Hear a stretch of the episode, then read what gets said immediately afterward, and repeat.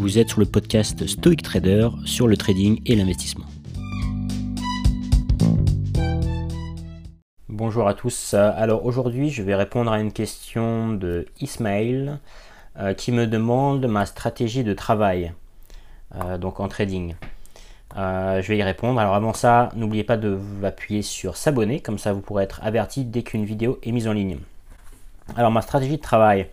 Alors c'est simple, moi je procède par étapes. J'ai une sorte de checklist mentale. Hein. Bon au début on peut si on veut euh, l'écrire euh, étape par étape, mais voilà, mentalement je procède par, par processus. Hein. C'est tout le temps la même chose en fait. Il y a, en gros il y a 5 étapes, 4 ou 5 étapes. première étape, c'est la sélection du marché. Ça paraît bête comme ça, euh, mais il faut y réfléchir un peu. Euh, c'est-à-dire, bah, vous allez trader quoi? Vous allez aller sur du forex. Euh, sur du forex, vous allez faire quelle paire de forex? L'euro-dollar, l'euro-dollar australien. si vous faites des matières premières, vous allez aller sur le pétrole, l'or, sur quoi? Et en fait, cette étape-là, ça permet de, se demander pourquoi on veut aller sur tel ou tel marché. Euh, ça rejoint l'étape 2 en fait, enfin l'étape 1 et 2 sont un peu euh, euh, mélangés ou corrélés, c'est-à-dire que j'essaie d'avoir une vision sur justement un marché spécifique.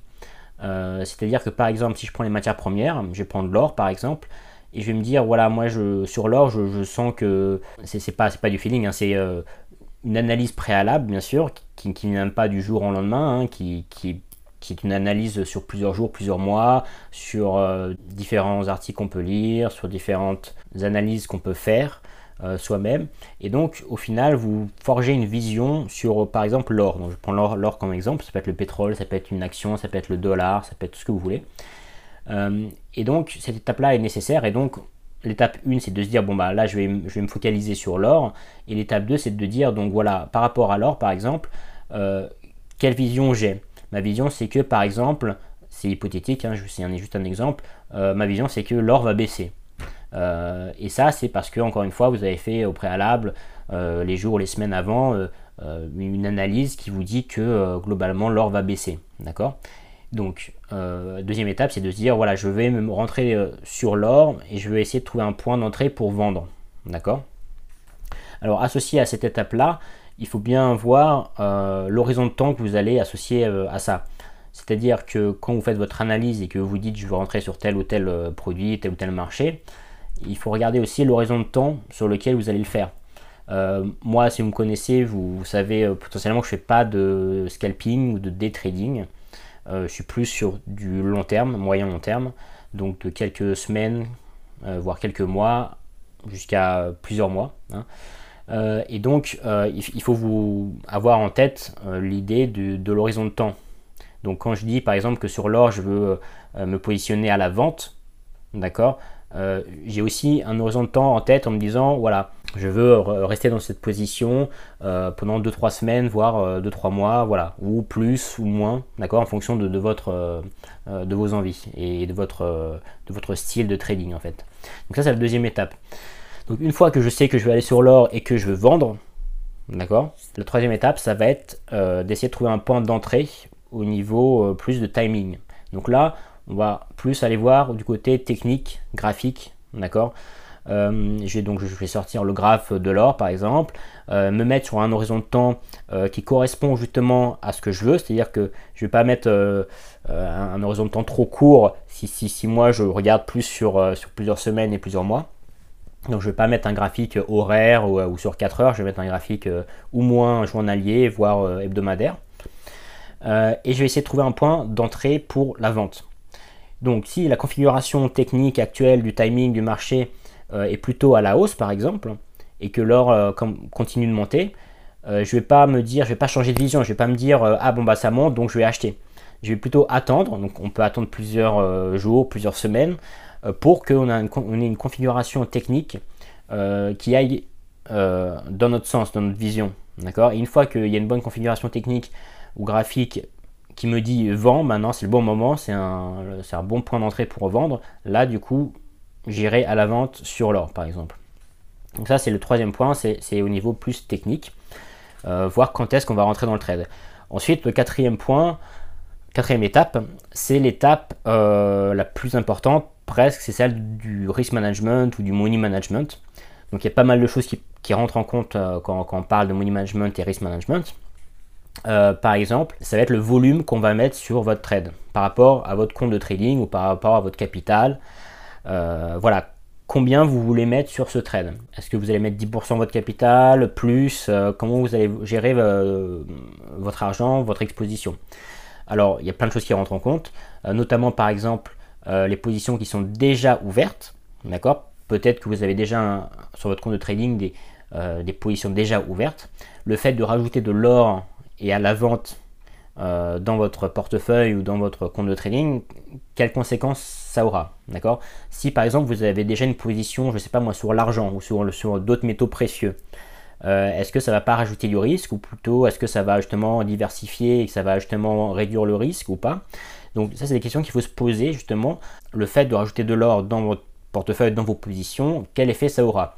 Et donc là par exemple on va aussi regarder les corrélations.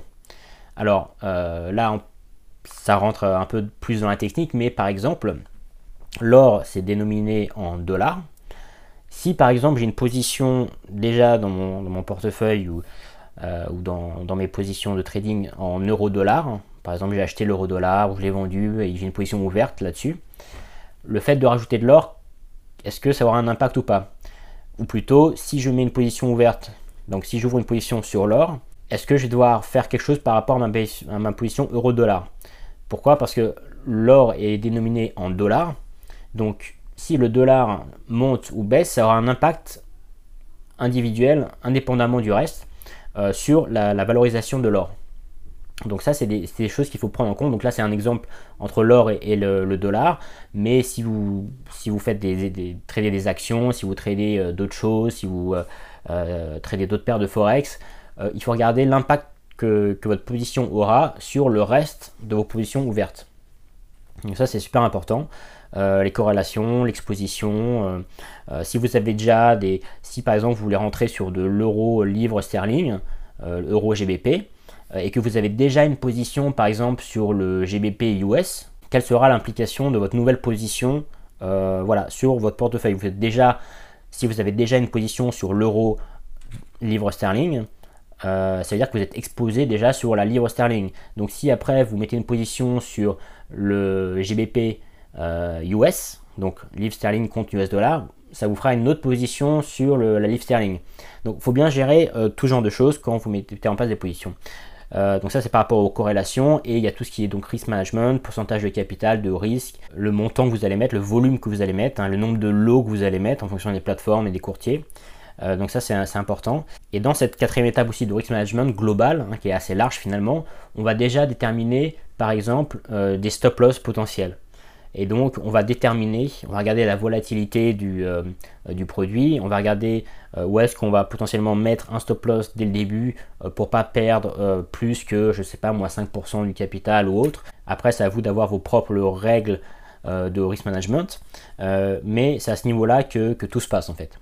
Donc ça c'est la quatrième étape et la dernière étape en fait c'est euh, de rentrer en position. Donc une fois que vous avez fait tout ce processus là, notamment l'avant-dernier qui, est tout ce qui est lié au risque, eh bien vous, avez déjà tout défini, votre volume, euh, votre stop loss, euh, ce que vous voulez faire, acheter, vendre, quel produit, etc. Et donc bah, vous n'avez plus qu'à mettre la position, voilà, rentrer dans la position. Alors à ce niveau-là, quelque chose qui est important sur l'entrée en position, qui est la dernière étape, il y a un choix à faire c'est de se dire est-ce que je rentre en une fois ou en plusieurs fois? Imaginons que, je prends un exemple tout bête, euh, j'ai 1000 euros que je veux investir ou trader ou ce que vous voulez. Est-ce que je mets 1000 euros directement euh, sur ma position?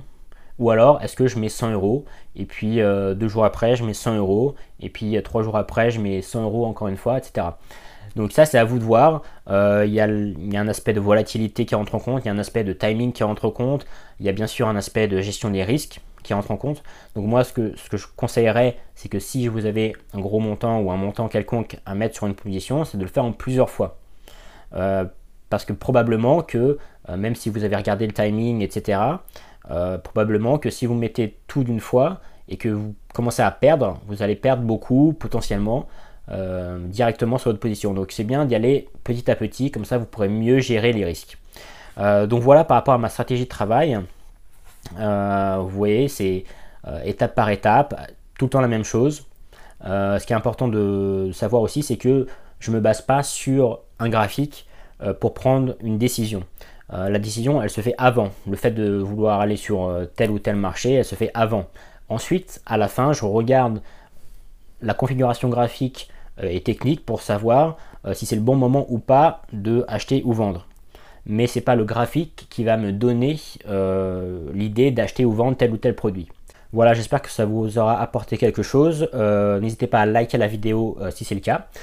aussi, vous pouvez me laisser des commentaires et des questions, et dans la mesure du possible, j'y répondrai avec plaisir. Alors une dernière chose, si vous voulez en savoir un peu plus sur la méthode que j'utilise, il y a un lien juste en dessous de la vidéo et vous pouvez vous inscrire et comme ça vous aurez une vidéo vraiment qui vous explique concrètement, vraiment précisément quelle est ma méthode de travail. Voilà, merci beaucoup et à plus tard.